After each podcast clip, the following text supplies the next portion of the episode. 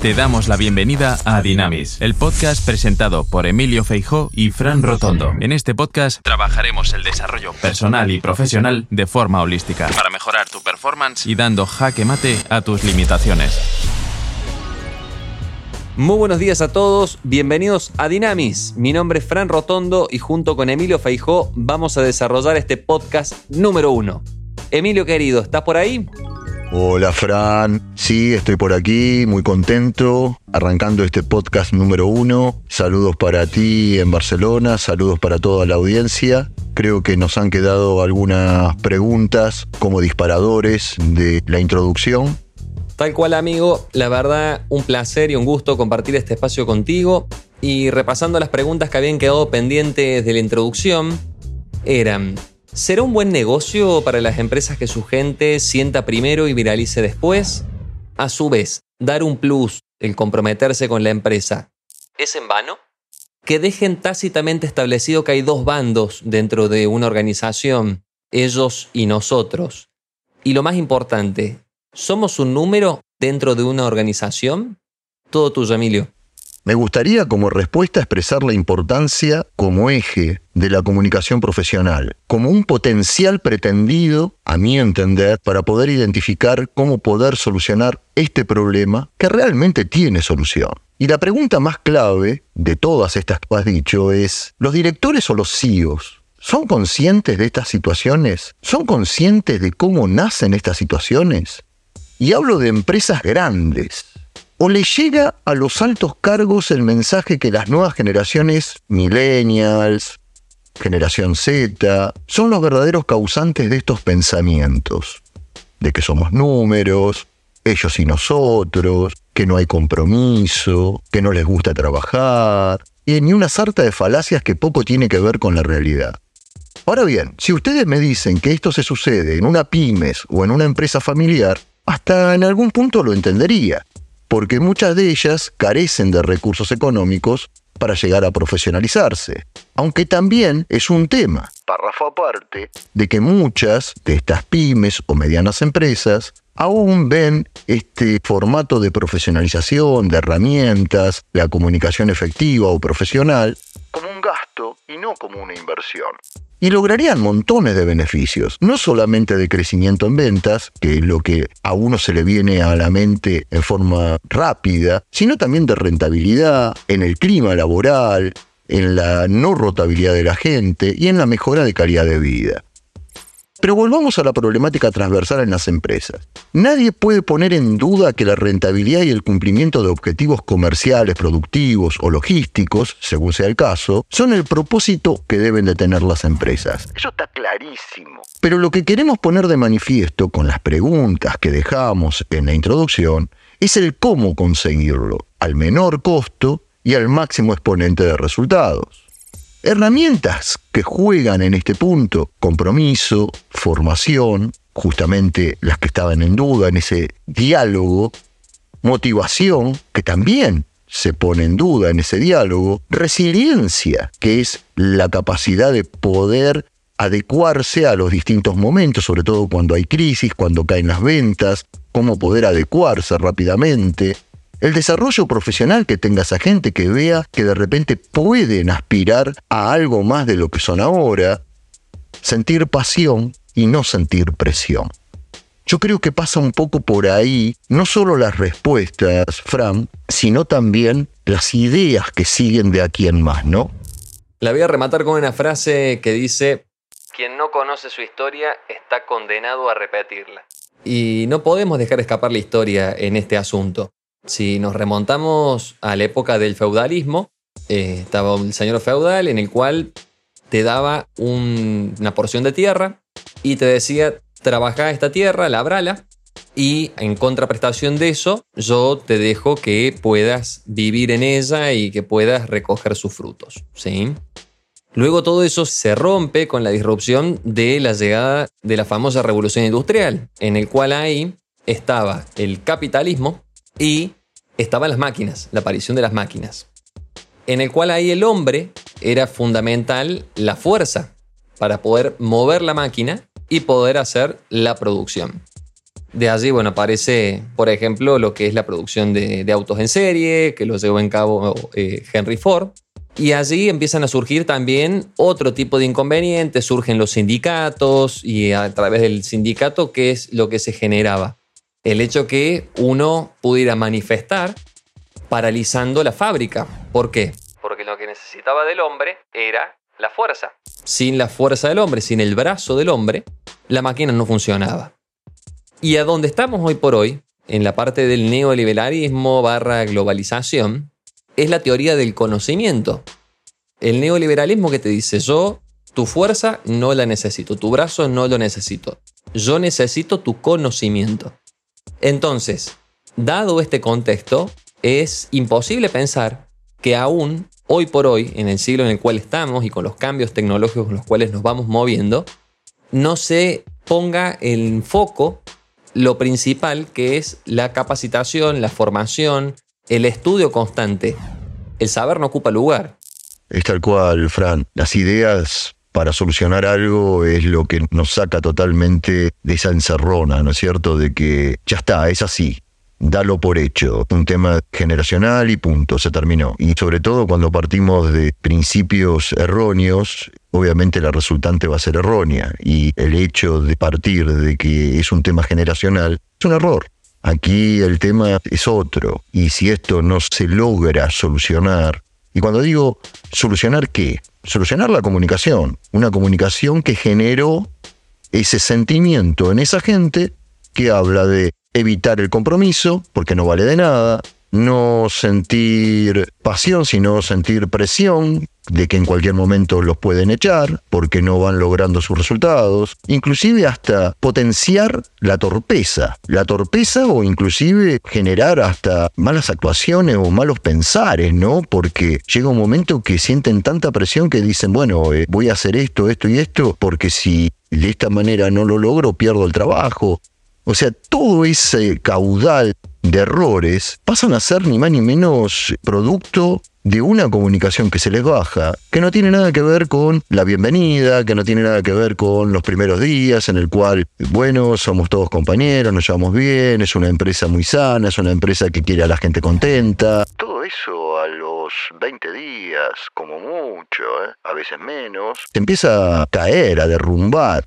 Y esto es muy sencillo, si esto no lo logran solucionar, esa comunicación que, vengo mencionando, van a ver como la visión, la misión o los valores que están expresados en sus sitios web o bien enmarcados en los discursos de los CEOs cuando dan una reunión, cada vez van a ser más disímiles de lo que ocurre realmente en la diaria.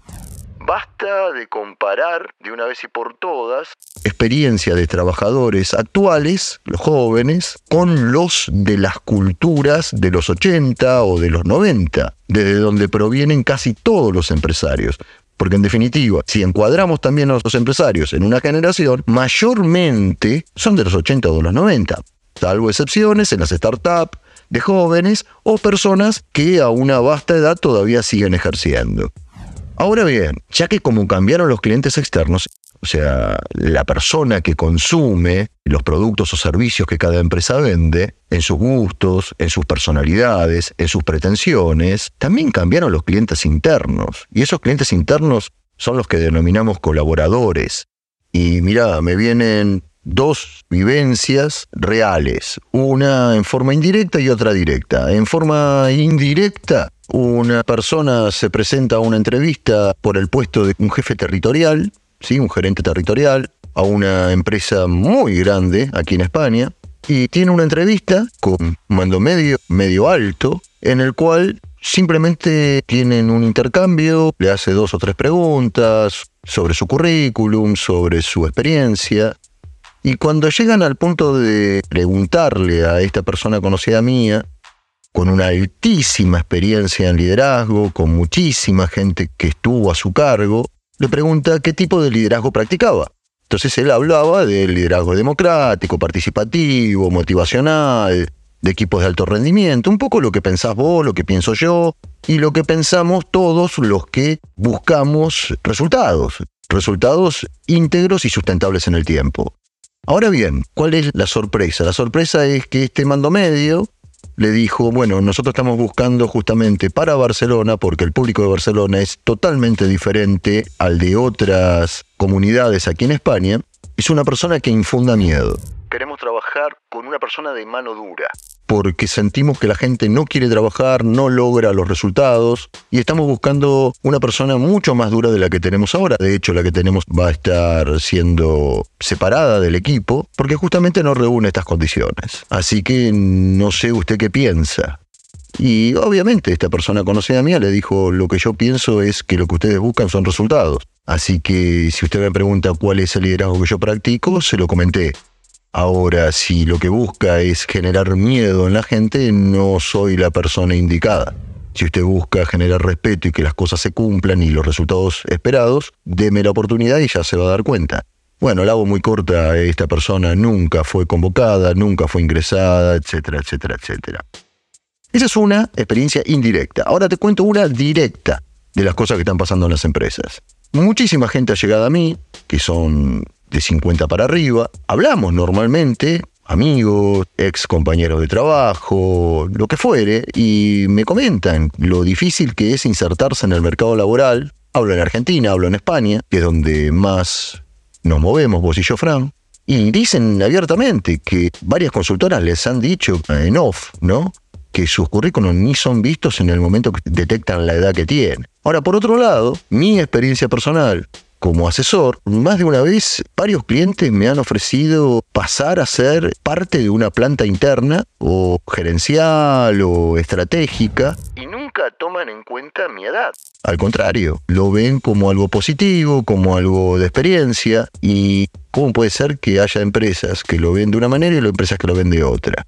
A ver, y hago una pequeña reflexión, ¿no es cierto? En el deporte de alto rendimiento de equipos, cuando se generan naturalmente cambios generacionales, que esto lo hemos vivido con la selección argentina de fútbol, lo que siempre escuchamos es que se intenta mantener al máximo la columna vertebral de estos equipos, con los llamados experimentados, ¿no? Los viejos.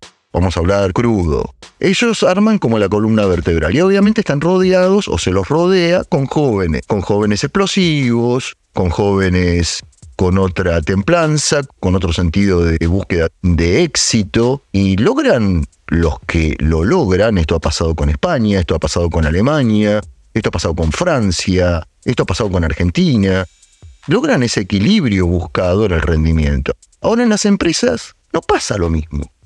Y yo creo que debiere pasar lo mismo. Y vuelvo a preguntarme, ¿los mandos medios saben de todo esto? Cuando salen a buscar gente, porque no me lo veo al dueño entrevistando gente. Sobre todo en las empresas grandes hablo. ¿No pueden asumir que esto existe y que está bien? Y pregunto hasta dónde los CIO e se llegan a enterar de toda esta profundidad de la problemática y lo que genera. Porque de repente tienen dos canales. Una es los mismos mandos medios que se sinceren, cosa que lo veo bastante poco probable. Y si no, en forma indirecta, por los contadores, que solamente mostrándoles los resultados y los costos hundidos, los costos ocultos, se van a dar cuenta que están basados fundamentalmente en la gran rotabilidad. Y eso de seguir escondiéndose detrás de las generaciones jóvenes, yo creo que ya no, no tiene mucho sustento en el tiempo. Si no, hablemos de las startups que están generadas justamente por, por jóvenes. Y cada vez hay más unicornios y cada vez hay más empresas que explotan y están manejadas justamente por chicos jóvenes. Pero obviamente, no solamente desde las ideas, sino también desde el ecosistema. Todo está encuadrado en ese ecosistema de jóvenes, que creo que las empresas no manejan ese ecosistema, no desarrollan ese ecosistema, sino que se manejan en un ecosistema más acorde a otros años. Yo cerraría mi pensamiento con una reflexión. ¿Hasta qué punto las empresas en general, ya ahora hablo de todo tipo de tamaños, pueden sostenerse sin aplicar estos desarrollos o estas realidades que son a viva voz conocidas por muchos, pero practicadas por pocos, ¿no? ¿Cuál es tu visión, Franco? Lo veo tal cual como lo comentás vos, Emilio, porque mm, comentabas de infundir temor. Me hace acordar los reclamos sindicales que te comentaba que se están planteando como si fuese el capitalismo, la época del capitalismo, la revolución industrial, el te paro las máquinas si no obtenés la fuerza del colaborador.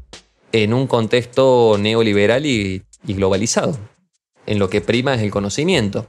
Entonces es una dicotomía bastante particular que se genera. Y a su vez, cuando decías el tema de la edad en el cual se pone un filtro bastante odioso, porque la empresa con ese fundamento del filtro de la edad dicen a determinada edad no me va a aportar los cambios o el aporte que yo necesito para afrontar los tiempos que vienen. Y por otro lado, cuando llegas como externo, como consultor y empezás a aportar tus ideas, la edad pasa a segundo plano. Ya no importa tu edad, tu apariencia física, tu última relación laboral o a qué te estás dedicando. Importa el conocimiento que estás impartiendo y el valor agregado, esa propuesta de valor, en el cual a ellos les va a sumar. Entonces lo tomo como que es miedo a lo desconocido, el temor a lo nuevo, el salir de la zona de confort.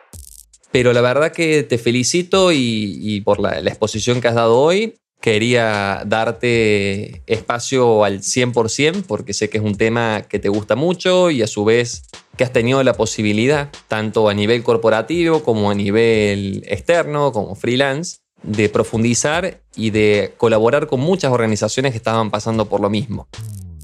¿Qué te parece, Emilio, si vamos cerrando y nos estamos encontrando en el próximo podcast? Sí, me parece bárbaro y obviamente invito y agradezco a todos los que nos están escuchando que por favor no estén de acuerdo en muchísimas cosas y que podamos generar intercambios en esto que hemos planteado, ya que nos vamos a enriquecer todos. Tal cual, amigo. Comparto 100% con lo que decís y de mi parte agradecerte nuevamente, enviarte un fuerte abrazo para ti y para toda la audiencia. Espero con ansias el próximo podcast ¿Y nos pueden seguir en algún sitio, Emilio? Sí, Fran, pueden seguir en www.emiliofeijocoaching.com en la página. Y bueno, creo que eso es todo, Fran. Abrazo grande para todos y nos vemos la próxima con mucho más contenido de Dynamis. Así será. Abrazo enorme. Este podcast y todo audio de Emilio Feijó Coaching está postproducido por Baba Studio. Ediciones profesionales. Creamos y producimos audio de alta calidad a nivel internacional. Arroba Baba Studio. De Argentina al mundo.